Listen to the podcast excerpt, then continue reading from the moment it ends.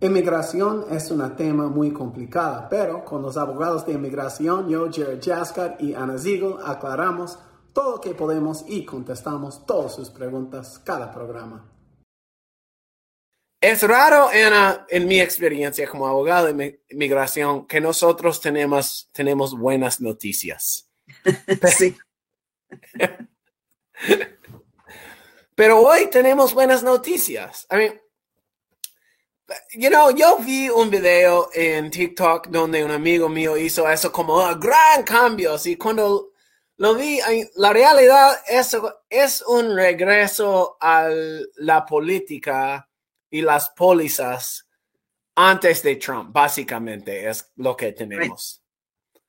¿Viste algún cambio aparte que eso?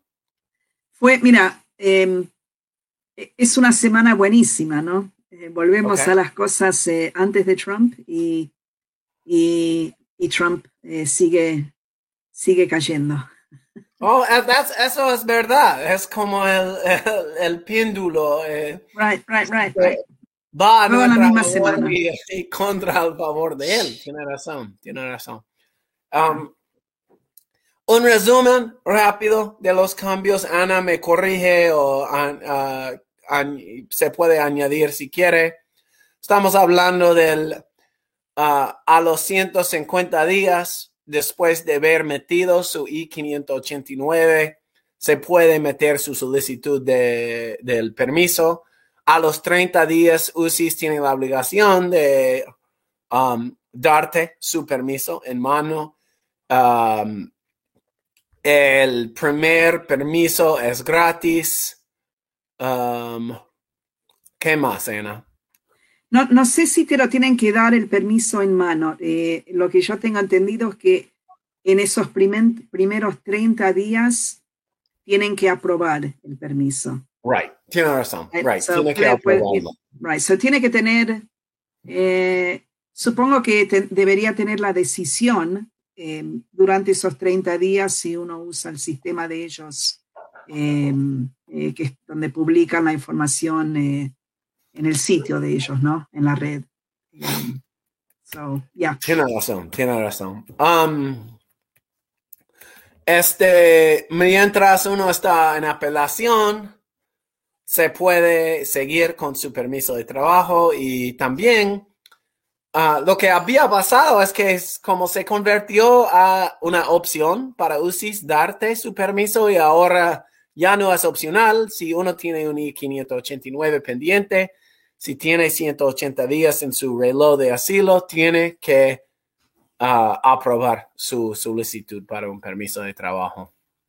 Y, también volvimos a esto de que UCI se perdió la oportunidad eh, de, de usar su discreción en aprobando un permiso de trabajo. Eso ya no existe. Si la persona califica, ya está. Si ellos tienen ganas de, de, negar em, e, el permiso porque, porque tienen ganas, eh, too bad. Ya no, Exactamente. Eso no lo pueden hacer más.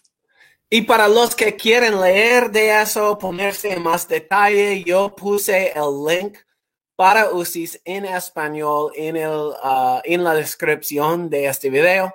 So cualquier persona puede ir y leer exactamente lo mismo que Ana y yo leímos, excepto nosotros lo leímos en inglés, o por mi parte lo leí en inglés, pero en lo mismito del, del mero sitio de, de, eso. Now, eh, en Maryland y para la mayoría de los clientes de nuestro despacho, uh, por una declaración judicial, Nuestros clientes no estaban afectados de, la mayoría de esta regla por causa de Maryland, pero ah, ya no van a poder o necesitar poner su membresía de Casa de Maryland ni al ASAP porque ya todos están igual bajo, bajo la regla. En realidad tuvimos suerte que no nos afectó aquí en Maryland por esta en, eh, orden judicial, pero vale que ya no tiene que meter la, la prueba de eso. Ya. You know, yo también agregaría leyendo esto, en una de las cosas en ese link que explican es eh, la manera de que uno tiene, contestar, que, tiene que contestar eh, ciertas preguntas cuando haciendo estas aplicaciones. So yo lo, que, bueno, yo lo leí una vez y no lo entiendo y pienso que lo voy a tener que leer dos o tres veces hasta que entiendo las, las diferencias de la manera en la cual esto tiene que, ser hecho para, para hacerlo de una manera correcta. Entonces yo lo que lo que quiero hacer es, em, em, decirle a, los que nos están escuchando, nuestra audiencia, que este es un cambio eh, importante y que si uno está haciendo la solicitud para su permiso o para su aplicación de asilo, por favor, no usen un notario. Vayan a ver a un abogado y no intenten hacerlo solo. Em, esto eh, es complicado, como, como todo lo que tiene que ver con leyes. Es complicado. Eh, so, por favor. Pero supuestamente se han simplificado el formulario un poco, Ana. Eh, ya, pero si uno no está usando, eh, todavía los formularios que, que, uno puede usar, hay varios, parece todavía, depende de la fecha de vencimiento del formulario que estás usando, de cuáles van a ser las preguntas. So, lo que UCI dice en esto es que si uno está usando el más viejo, conteste de esta manera, el más nuevo, ya eso va a estar corregido. Em, eh, estas distinciones es algo que nosotros sabemos que, tenemos que fijarnos en cuál formulario estamos usando, mientras yo no pienso que los notarios eh, toman mucha atención, ¿no? Y pienso que un individuo eh, va a estar tan confundido que en esto que tampoco lo va a entender muy bien vale usar un abogado. Vale, vale, siempre una buena recomendación. Ahora, Ana, el tiempo nos gana. ¿Tiene algo de añadir antes de que vayamos? Eso todo. Ya, ¿eh? Eh, el único que yo voy a decir es que uno no puede conseguir ni asilo ni el permiso de trabajo de asilo sin primeramente meter la solicitud I-589 para empezar su caso de asilo político.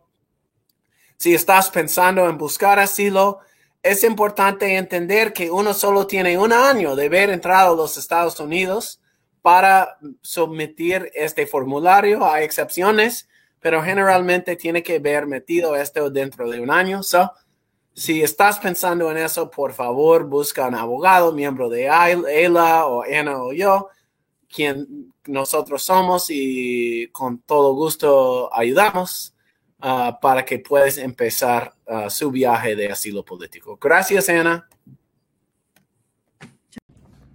Gracias por escuchar nuestro programa. Recuerda que todo el consejo en el show es para información general y si quiere consejo personal, hay que hacer una consulta con nosotros. Gracias.